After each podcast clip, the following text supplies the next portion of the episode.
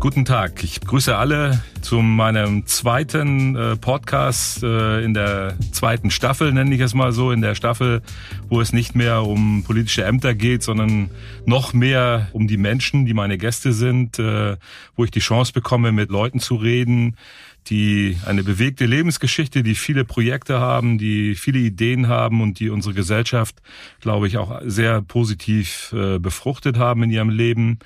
Ich habe heute jemanden hier, der ja ist ein für mich ein Weltbürger. Der ist hat eine Zeit lang in Australien gelebt, ist glaube ich da aufgewachsen. Das kann er gleich selber erzählen. Er hat äh, ist Türke, kommt aus äh, Ankara, aber ist mittlerweile Rheinländer und wohnt in Königswinter. Nasim Bora, äh, schön, dass du heute hier bist. Wir haben uns vor einiger Zeit ein bisschen persönlicher kennengelernt und ich würde gerne mit Nasim über sein Leben reden. Es gibt viele Menschen in Köln äh, und er selber, sage ich, hat es auch zu Recht äh, so formuliert, dass er einer der Ideengeber für Aschu ist, dass er sich sehr um die mhm. um das Zusammenleben äh, der unterschiedlichen Kulturen kümmert. Er hat mehrere Berufe, man kann ihn nicht in eine Schublade stecken. Er hat viele Sachen, aber das ist jetzt erstmal genug. Jetzt na, in dem Erzähl mal, wer bist du? Äh, was machst du so? äh, ja, also eigentlich bin ich Filmemacher, Musiker und Autor. Äh, ob das, ob die Reihenfolge stimmt, weiß ich nicht. Das ist ja auch, auch letztendlich nicht so wichtig. Aber ähm, ja, also ich bin in Australien tatsächlich aufgewachsen. Also bis zur mittleren Reife war ich in Australien. Äh, in Ankara war ich bis zu meinem sechs, ja, sieb, sechsten, siebten Lebensjahr. Äh, und dazwischen war ich äh, ein paar Jahre in Istanbul im Gymnasium, abgebrochenes Schauspielstudium aufgrund der Politik dort damals. Und äh, dann war ich mit 20 hier in Deutschland. Also das heißt, ähm, und in Köln natürlich. Äh, ja, also im Prinzip zähle ich hier hierzu, würde ich mal sagen. Ja, ich würde schon den Begriff, mhm. äh, da bleibe ich bei Weltbürger. Ich meine, wenn man so unterschiedliche Kulturen, ist, ich war selber mal drei Monate in Australien, das ist schon eine andere Art zu leben, auch eine leichtere Art zu leben. Das Wetter ist, spielt da eine Rolle. Die Menschen habe ich damals als sehr freundlich, sehr zugewandt. Ich weiß nicht, ob du da auch Alltagsrassismus erlebt hast oder äh, weiß ich nicht. Das wär, würde mich natürlich interessieren. Aber ich glaube, dass solche unterschiedlichen Kulturen und mhm unterschiedliche Kontinente doch die Menschen prägen und dass, mhm. dass du heute drei Berufe hast, dass du drei unterschiedliche kreative äh, Stränge hast und äh, das ist doch schon sicherlich ein Zeichen, dass auch durch diese Lebensgeschichte kommt. Ja, äh, ich meine, ich fühle mich sehr glücklich, dass ich zum Beispiel in Australien aufgewachsen bin, nur mhm. weil ich konnte schon damals mit 20 eigentlich hatte ich ein anderes Bild äh, über also das, was ein Einwanderungsland werden soll oder sein soll. Ja, okay, das Wort gab es nicht 1980. Mhm. Ja, und wir hießen Gastarbeiter, obwohl ich kein Gastarbeiter war in dem Sinne, sondern ein junger äh, so Jugendlicher, ne? junger, ja, der einmal schauspielen oder musizieren wollte und einmal politisch drauf war und mehr nicht. Ja, ähm, da die, die, ähm, Australien äh, hat mir also schon sehr, als ich sehr jung war, irgendwie eben äh, un, so Unterschiede zwischen ja ähm, nationalen Hintergründe, ne, Herkünfte beigebracht und äh, ich habe zum Beispiel irgendwie ist die Türken waren eher eine Minderheit dort unter den Migranten. Die Griechen waren mhm. hauptsächlich äh, die, also jetzt aus, aus Europa oder aus dem Mittelmeer. Äh, wir haben uns gezankt bis zum geht nicht mehr, ne? also griechische Jungs und ich. Äh, aber wenn es darum ging, irgendwie, wenn die weißen englischen äh, beziehungsweise Leute mit englischen Herkunft uns ja Wogs nannten, also Wog äh, ist so ein halt Schimpfwort wie Kanake, ja, mhm. haben wir Griechen und Türken uns natürlich zusammengetan und den Convicts gesagt. So Convict heißt ja also eigentlich äh, Gefangener, ja, also weil ihre Vorfahren waren eigentlich Strafgefangene. das war die Strafkolonie so. von England. Ja, genau. Und ähm, ja, aber das war ja halbwegs so, so gleichgestellt. Äh, aber mein mein größtes Erlebnis war eigentlich, äh, was mich bis heute richtig äh, noch prägt, ist, äh, ich sag mal, so ein drei äh, äh, Aufenthalt mit einer Aborigine-Familie. Äh, ich bin mit 15 äh, abgehauen von zu Hause. Ich war ja dort in einer so, so halt sogenannte Elitenschule. Und meine Mutter wo, wollte mich noch weiter pushen, nicht? Also so, äh, du musst ja groß werden, du musst Ingenieur, ja. Ingenieur werden, was auch immer. Und ich wollte Bob Dylan und David Bowie und John Lennon hören, ja. so, äh, Im Übrigen, äh, dort in Australien hatte man sogar, ich rede von den Anfang der 70er Jahre, wir hatten ja Bob Dylan und Cat Stevens in der Schule, äh, in, im Unterricht. Die Texte, ja. ja, ne? Eine völlig andere Welt, so mhm. gesehen. Äh, ja, und ich dachte, nee, das mache ich nicht mehr. Und dann bin ich von zu Hause abgehauen. Und ich wurde äh, eben so 500 Kilometer südlich von Sydney von einer Aborigine Aborigine-Familie aufgenommen, die in Anführungsstrichen zivilisiert war. Also sie waren christlich geprägt, ja. Aber sie hatten ja ihr, äh, teilweise ihre eigenen Traditionen noch irgendwie aufbewahrt. Dort habe ich die Welt mit anderen Augen zu sehen gelernt, ja. Und äh, seitdem ist das für mich so äh, das, was hier was unter Rassismus mhm. ja, läuft irgendwie. Äh, ja, also relativ harmlos fast, ja. wollte ich sagen. Ja? Ich komme deswegen auch da drauf, deswegen ja. habe ich es in die Richtung gebracht, weil als, als wir dort waren, das war auch so Mitte der 80er Jahre, war ich drei Monate da, da gab es noch ähm, Zeitungsartikel, dass Aborigines als nicht als Menschen bezeichnet wurden. Sie wurden ja teilweise gejagt, also mit Waffen oder man hat äh, in der Zeit, als wir da waren, haben wir erlebt, dass eine Familie ausgerottet worden ist mit vergiftetem Alkohol von den Farmern. Mhm, mhm. Also das war die Tagesordnung da, dass man mit den Leuten so umging, als wenn sie Tiere waren. Und äh, diese Dreamzeit, also dieses äh, Wiederentdecken äh, ihrer eigene Kultur und das alles, das kam dann ja zum Glück hinterher alles. Und ich hoffe, dass das auch Bestand hat da. Ne? Ne? Genau. Okay, äh, ich kann ja nur bis äh, zu 1975, 76 mhm. reden. Danach mhm. war ich ja natürlich nicht mehr da. Äh, und ähm, nee, also eigentlich, ich meine, wenn man unsere westliche äh, Kultur, was uns prägt, ja, einmal so beiseite lassen mhm. könnten, ja, dann gibt es also noch so dermaßen schönes, interessantes, skurriles, äh, aber auch faszinierendes zu entdecken bei anderen Völkern. Das, das ist äh, ja. Was ist mit der Musik von denen? Hast du das auch da wahrgenommen, diese Musik? Oder ja, die, die Didgeridoo ja. natürlich. Ne? Äh, aber wir hatten eher Gospels gehabt, ja. Also die Familie war richtig christlich, hm. ja. Und hm. äh, um dort bleiben zu können, habe ich ja auch, ich kann ja auch jetzt singen, Gospels gelernt, ja. Hm. Also das war Pflicht. Sonntags ja. unbedingt zur Kirche. Kirche, ja, genau. Gut, Australien, dann bist du wieder zurück in die Türkei mit deiner Mutter. Genau.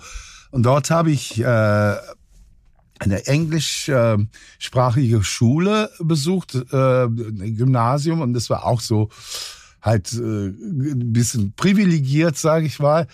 Ähm, aber das waren die Zeiten in, in, in der Türkei, in der ähm, ja die Schulen und die Universitäten sehr ähm, politisch geprägt waren, ja, und äh, unheimlich äh, äh, viele äh, so Kämpfe, Auseinandersetzungen zwischen äh, Radikalen, Linksradikalen, links, aber nicht radikal, aber dann auch äh, zwischen den, also die linke, und das linke Spektrum und und das rechte beziehungsweise faschistische Spektrum. Mhm.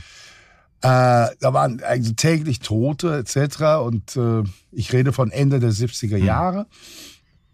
Mhm. So, in der Zeit äh, war ich in, in einer in einem Kulturverein, Jugendkulturverein. Und wir haben ja, du bist ja Gewerkschafter, wir haben für äh, bei Streiks äh, vor den Streiktouren auch äh, Musik gemacht, mhm. ja, schön, mit Folklore ja. etc. Und äh, einmal wurden wir verhaftet und äh, seitdem gibt's bei mir ähm, eine Eintragung, was illegalerweise immer noch steht, ja. Und zwar ich habe mit Akkordeons Arbeiter zum Streiks provoziert, so heißt es. Ja. Eigentlich finde ich es das gut, dass du es gemacht hast. ja, so, und äh, Türkei, da warst du dann äh, am Stück wie lange? In, in, in erst in Ankara? Nee, oder dann Istanbul? Nee, nur Istanbul. Istanbul, ja. Ja, ähm, ich war ja halt insgesamt viereinhalb Jahre und mhm. dann, ähm, dann kam die, das, äh, die Hund, die ähm, Militärdiktatur. Militärdiktatur. Mhm dann bin ich, habe ich irgendwie, bin ich schnell nach Deutschland gekommen. Und warum Deutschland? Gab es Verbindungen? Ah ja, ich war ja schon mal Ach, 78 mal kurz ja. irgendwie hier zu Besuch. Ich kannte Leute deshalb. Ach so. Hm. Ja. Und das war dann äh, gleich Köln oder oder? Äh? Ja, automatisch Köln. Äh, okay, weil ich Leute hier kannte, deshalb, ja. Aber, ja, aber Köln dann prägt einen dann. Ja, das fängt genau. dann nochmal wieder neu ein dann. Ne? Ja, ich meine, Köln ist ja äh, von einer Million Bewohner sind, glaube ich, 100, etwa 100.000 äh, türkeistämmig. Ja, so sehr viele davon leben in meinem Wahlkreis in Chorweiler. und viele Fortarbeiter, ich meine, die, äh, die ganze genau. ähm, Gastarbeitergeschichte hat ja in, mit Chorweiler Fort und allem angefangen. Ne? Genau. Genau. Äh, mit auch um den ganzen negativen Sachen, die mhm. dann danach gekommen sind. Gut, ähm, jetzt kommen wir ja zu den kreativen Berufen. Du hast ja Schauspiel gemacht, du hast äh, Musik gemacht und so weiter. Ist das immer durchgängig gewesen oder ist das immer mehr geworden oder in diese Richtung? Also ja, ich musste mein Schaus Schauspielstudium, was ich gerade in, in, in, der Türkei angefangen hatte, da äh, so um 80 herum, äh, äh, abbrechen und ich landete hier. So und äh, dann war ich ähm, im Bereich Kultur, Gewerkschaftskultur auch ähm, aktiv, äh, direkt vom, also vom Anfang an. Äh, 83 hat ähm, mich das, das, äh, die Ruhrfestspiele für ein Stück engagiert und später mich so als festes Ensemblemitglied engagiert. Äh, ja, Schauspiel hatte ich nicht zu Ende studiert, möchte ich nochmal äh, unterstreichen.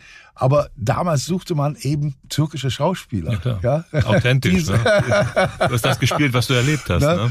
Und äh, wenn man es haargenau haben möchte, also Anfang der 80er Jahre, das war noch, das waren ungefähr so die erste oder mittlere Generation, also noch nicht die zweite Generation. Das mhm. heißt, es gab ja noch keinen Nachwuchs. Mhm die anderen, die waren ja Malocher, die waren hm. ja Arbeiter, ja, Bergarbeiter, etc. So, ja, genau.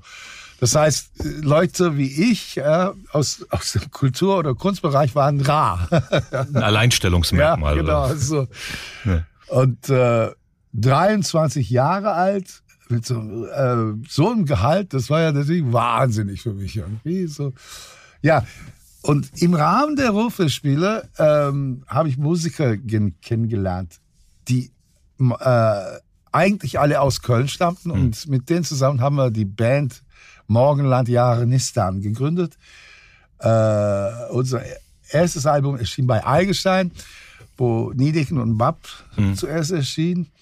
Äh, und das war irgendwie so von Anfang an eigentlich äh, ein Phänomen, ja deutsch-türkische Band, Rockband. Aber nicht in der Öffentlichkeit. Das war ja alles im Grunde genommen nur für die, die es wussten. Ne? Oder große äh, Mediengeschichte, so wie heute, Werbung für sowas hat man ja nicht machen können. Ne? Äh, ja, äh, ja, wenn, wenn, du das vergleichst mit äh, was ansonsten hm. in der türkischen Musikszene lief. Nee, und so war es schon irgendwie, das war ein deutsches Label. Hm. Ja. Hm. Meine anderen äh, Kolleginnen hm. und Kollegen, zum Beispiel Yüksel Özkasap oder Metin Türkös. Metin Türkös lebt jetzt in einem Altersheim in Ehrenfeld. Frau Özgesab lebt irgendwo bei Köln.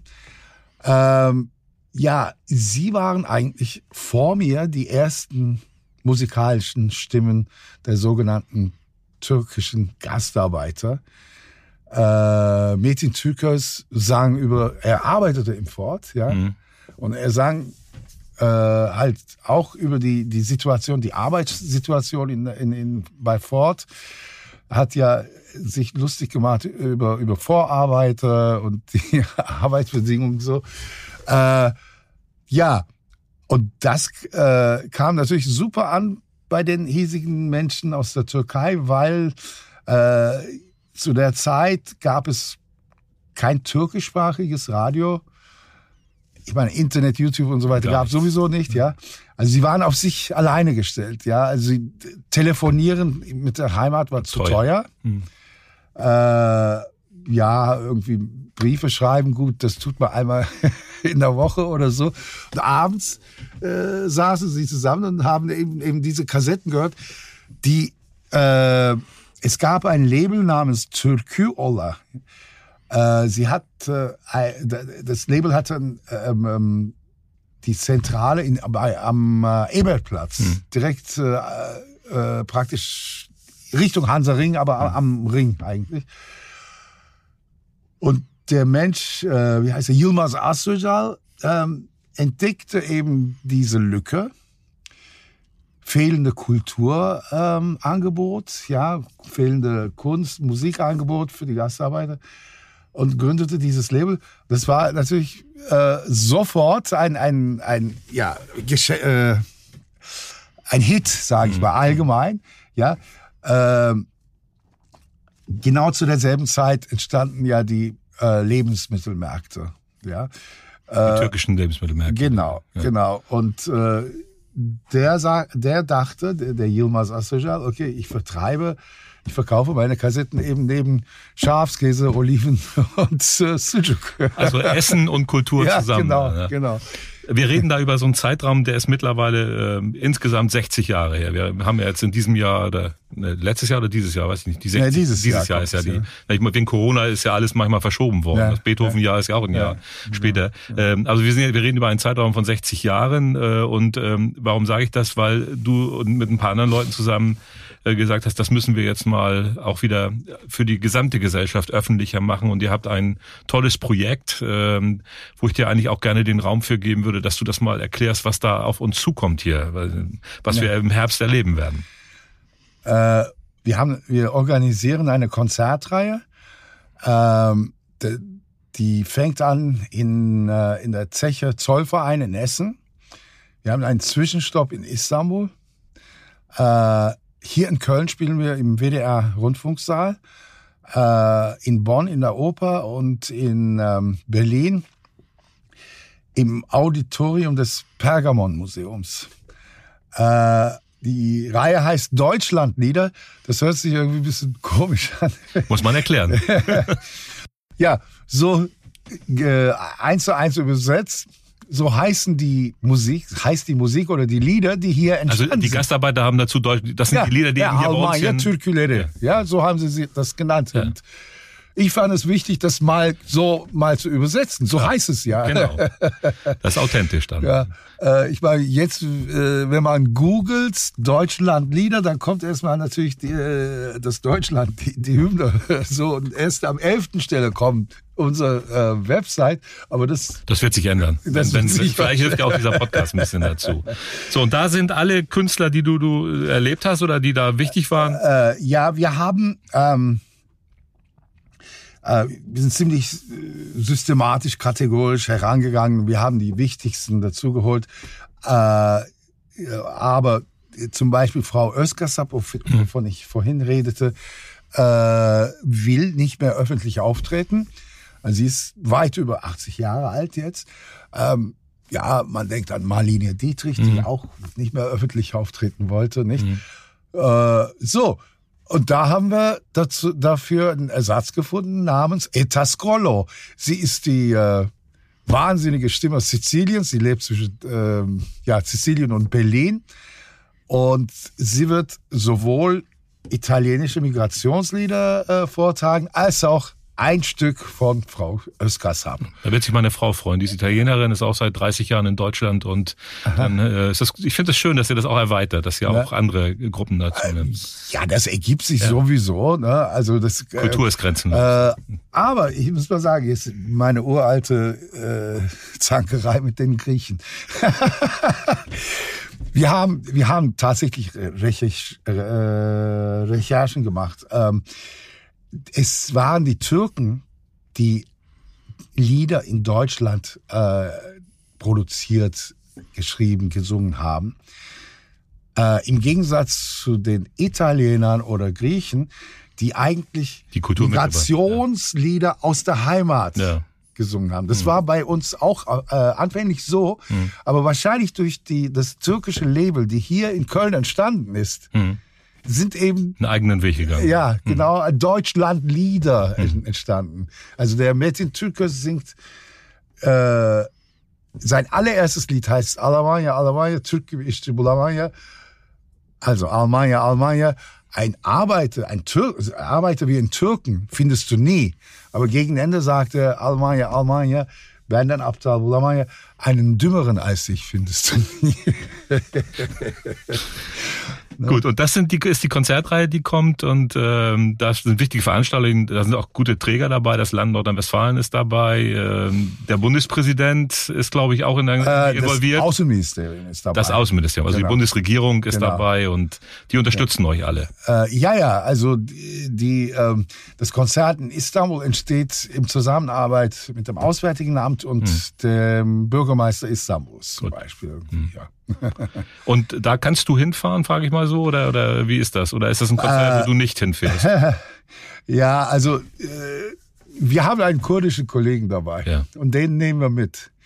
Und ähm, ja, also äh, das heißt also bevor also bevor meinem Fall ja Hm. ist äh, sein Fall also noch irgendwie prek, äh, prekär sage Hm. ich mal ähm, aber es ist ja so der Istanbuler Bürgermeister äh, bekam die Stimmen der Kurden und Kurdinnen von Istanbul Mhm.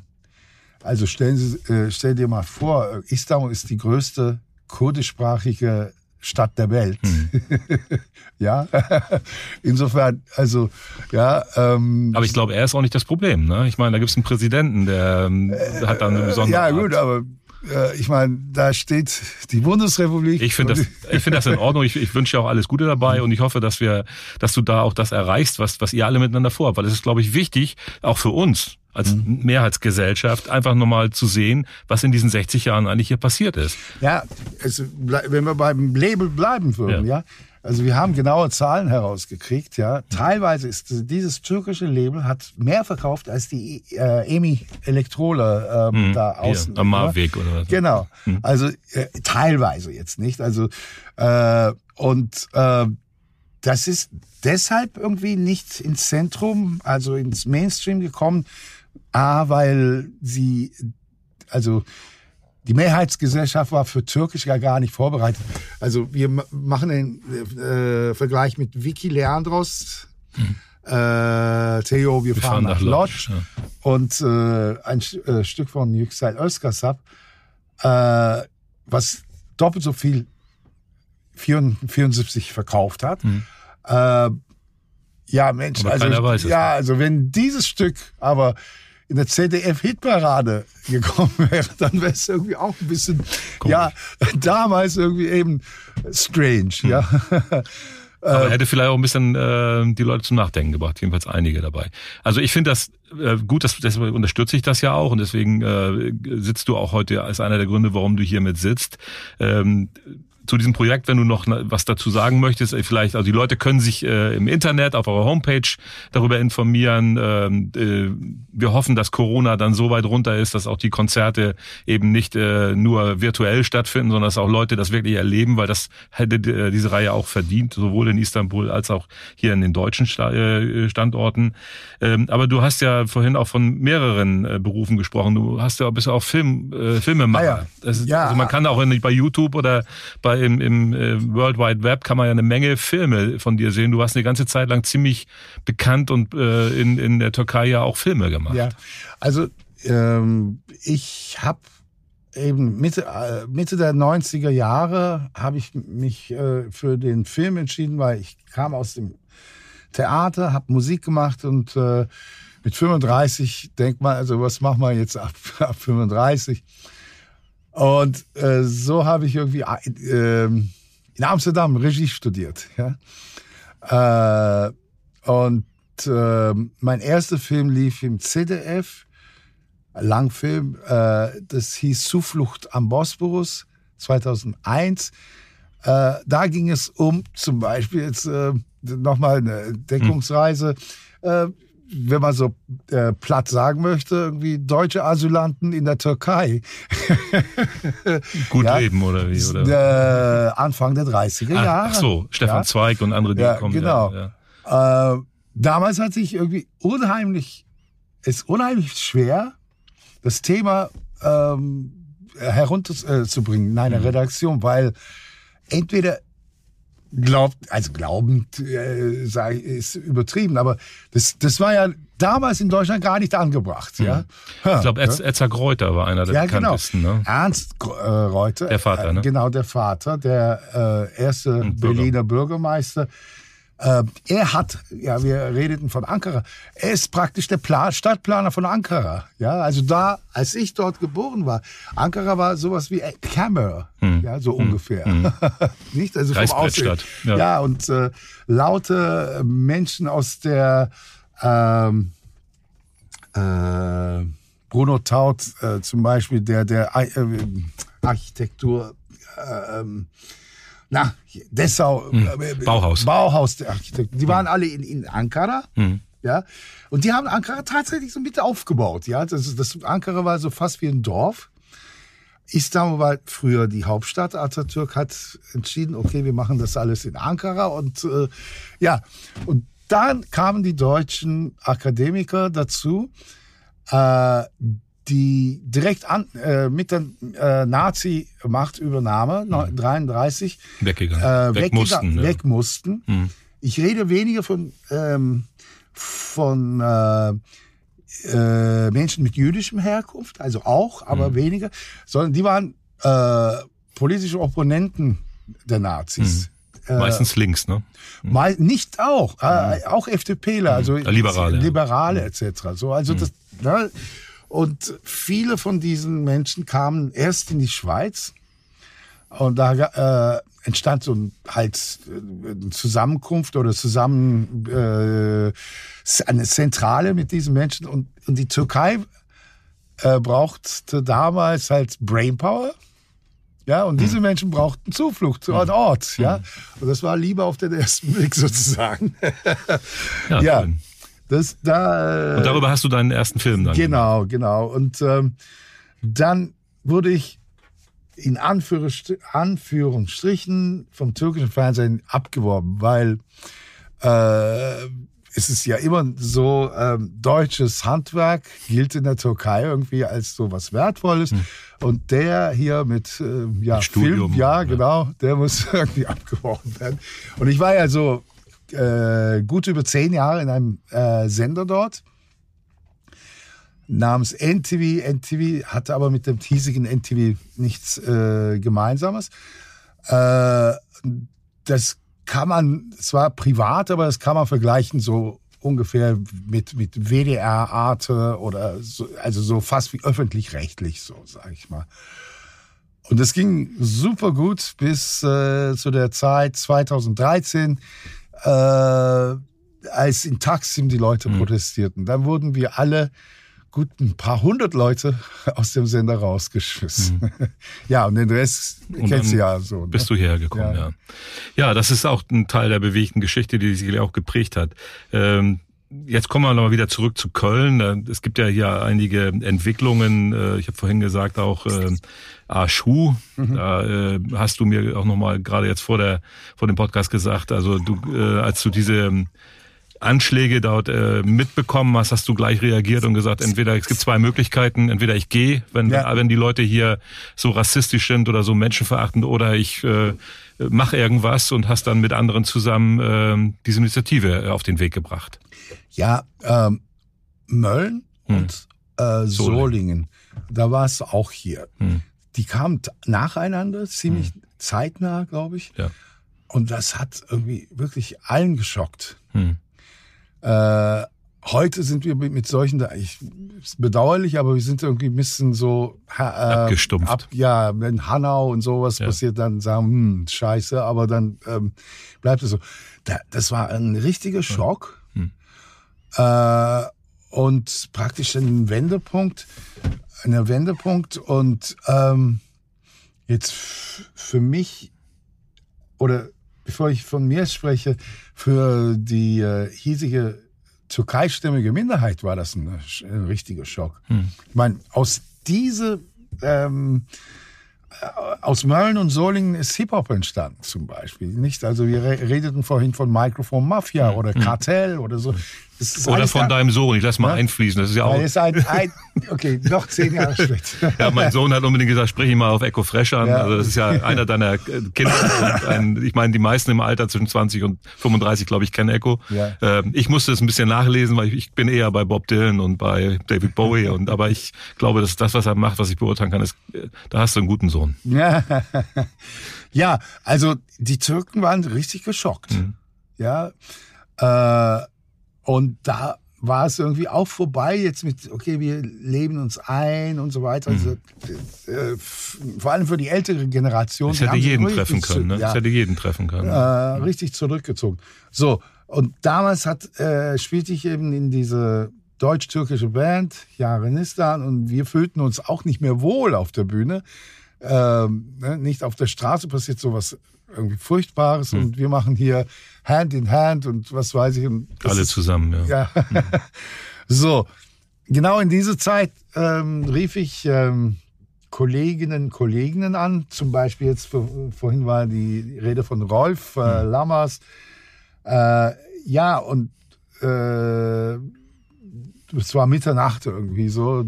Nicht also Leute, also entweder machen wir was jetzt oder irgendwie äh, packe ich zusammen und fahre langsam nach mhm. Hause. Mhm. Wobei, das war ja vielleicht verlogen, weil. wohin? Nach Australien ja, genau. oder, oder wohin? Ne? Okay. Ja. Äh, und ähm, ja, und da kamen wir tatsächlich am nächsten Tag zusammen im, im Stadtgarten. Ja, zum Glück. Ja? das war die Initialzündung dann auch genau, im Positiven. Und, ne? ähm, und äh, da war Wolfgang Niedecken da auch und, und die. Äh, die Pütz, hm. ne? also die, ja, ja und die haben sich alles so irgendwie, ja, Mühe gegeben und dann, ja, den Rest kennt ihr. Ja.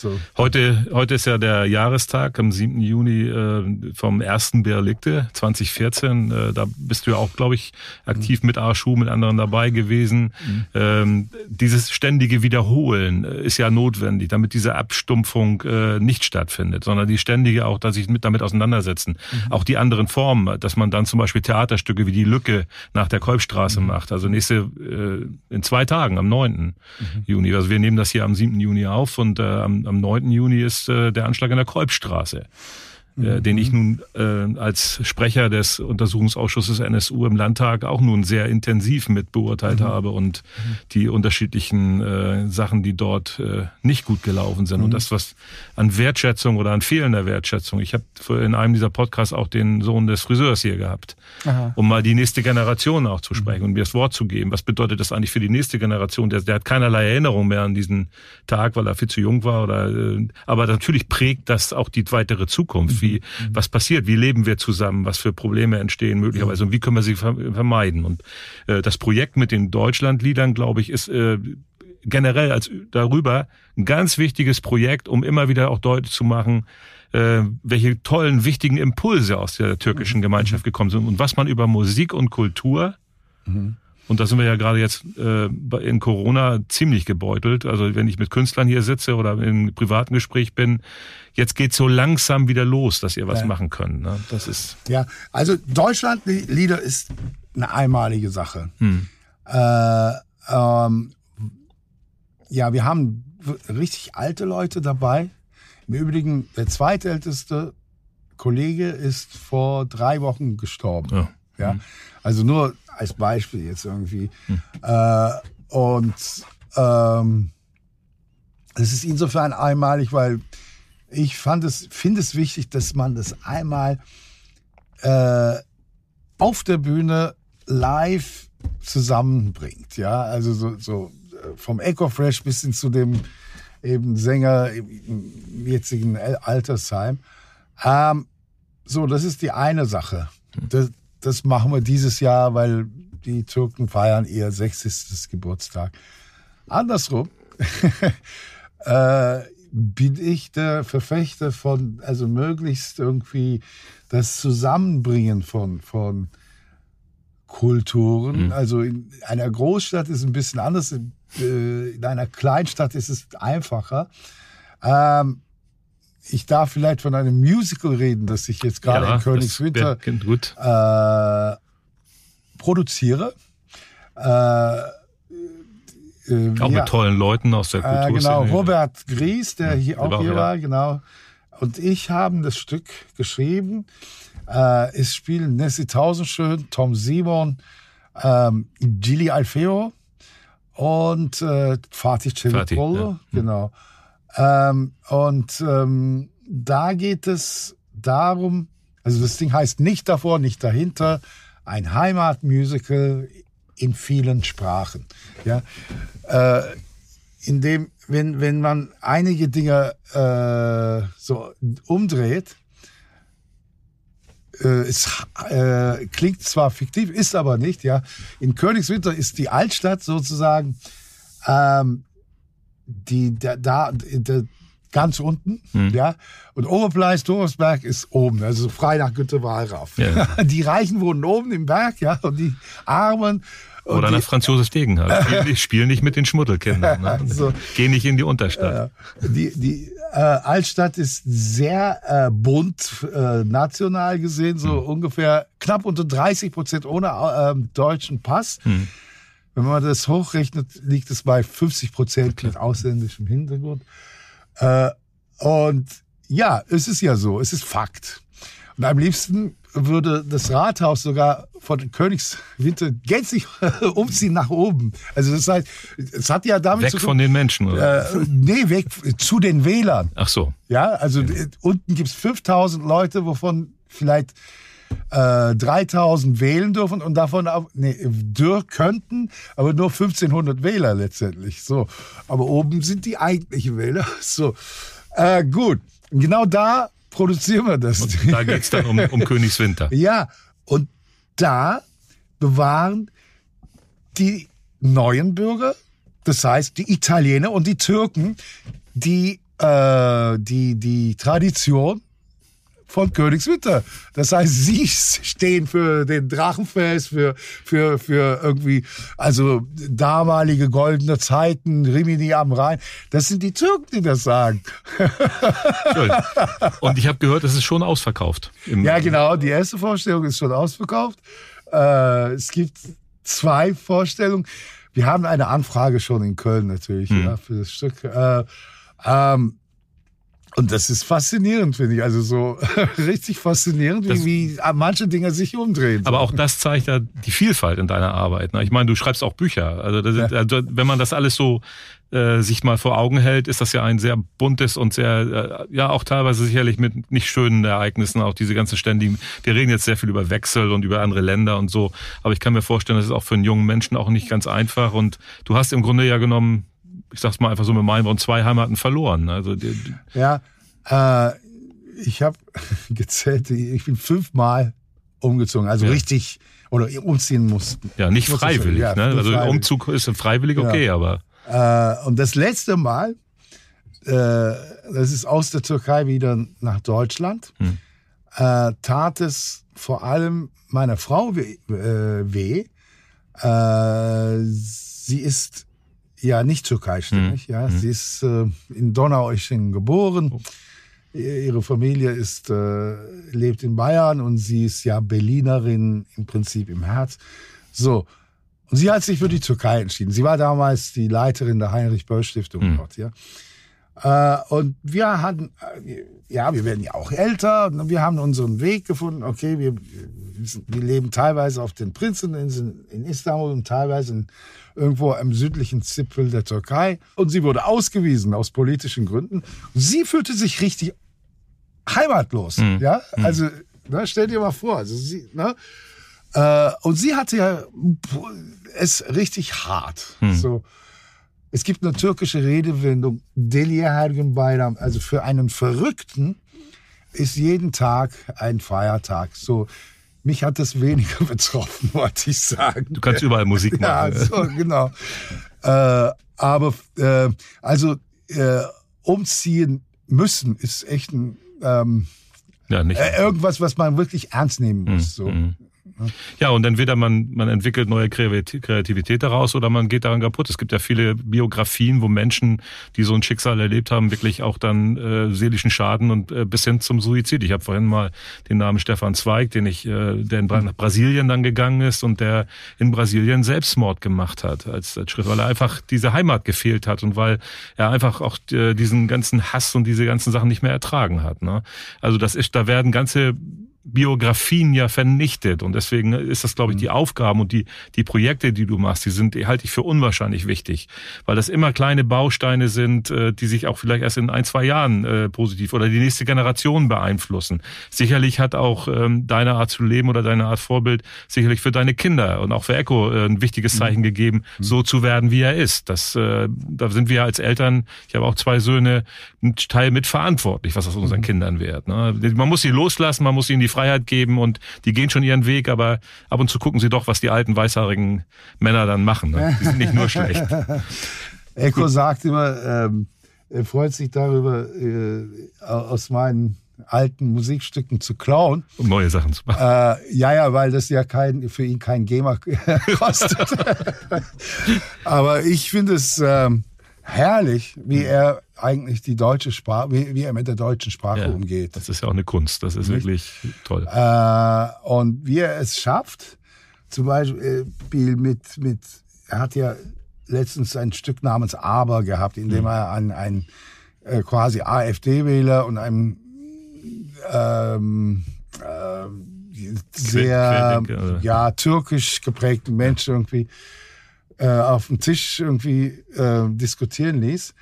Äh, das fand ich irgendwie sehr achtungs, also beachtenswert und äh, ja, nicht nur ich, sondern irgendwie auch die Feuilleton-Seiten, Süddeutsche mhm. bis hin. So ja, und erreicht die jungen Leute. Ne? Das ja, ja, ist ja wichtig. Genau, das ist genau, ja dann wieder genau. das Problem, was vielleicht äh, Menschen in unserem Alter haben. Wir sind zwei Jahre auseinander. Mhm. Äh, der, die Distanz, natürlich die Erfahrung, die man hat, ist klar, aber, aber die genaue Sprache zu treffen, das schafft jemand, der nahezu gleich alt ist oder der die gleichen Erfahrungen hat. Der ist authentischer dabei. Genau. Gut, wir haben jetzt über 40 Minuten, ja. äh, ich könnte weitere 40 Minuten äh, sprechen, aber äh, ein Podcast sollte auch nicht zu lang sein. Aber äh, ich würde dir gerne jetzt, das mache ich mit allen Gästen aus Überzeugung am Ende nochmal sagen, gibt es irgendetwas, was du den Menschen da draußen äh, nochmal jetzt sagen möchtest zu deinen Projekten? Haben wir irgendwas vergessen? Äh, gibt es irgendeine Botschaft, wo du sagst, Leute, äh, macht das oder das? Also ich, du hast jetzt noch so zwei, drei Minuten Freiheit, alles zu sagen. Äh, ich hoffe, es hat dir ein bisschen Spaß gemacht oder so diesen ja, Austausch. Ja. Äh, also für mich ist das immer ein Gewinn, mit Menschen wie dir und anderen, die ich ja so kennengelernt habe, zu reden. Ich werde es auch deutlich weitermachen. Ich bin auch den Menschen hier im Studio dankbar, dass sie mir da die Möglichkeit Möglichkeit geben. Ähm, also, du hast das Schlusswort. Ich sag schon mal vielen. Dank, aber.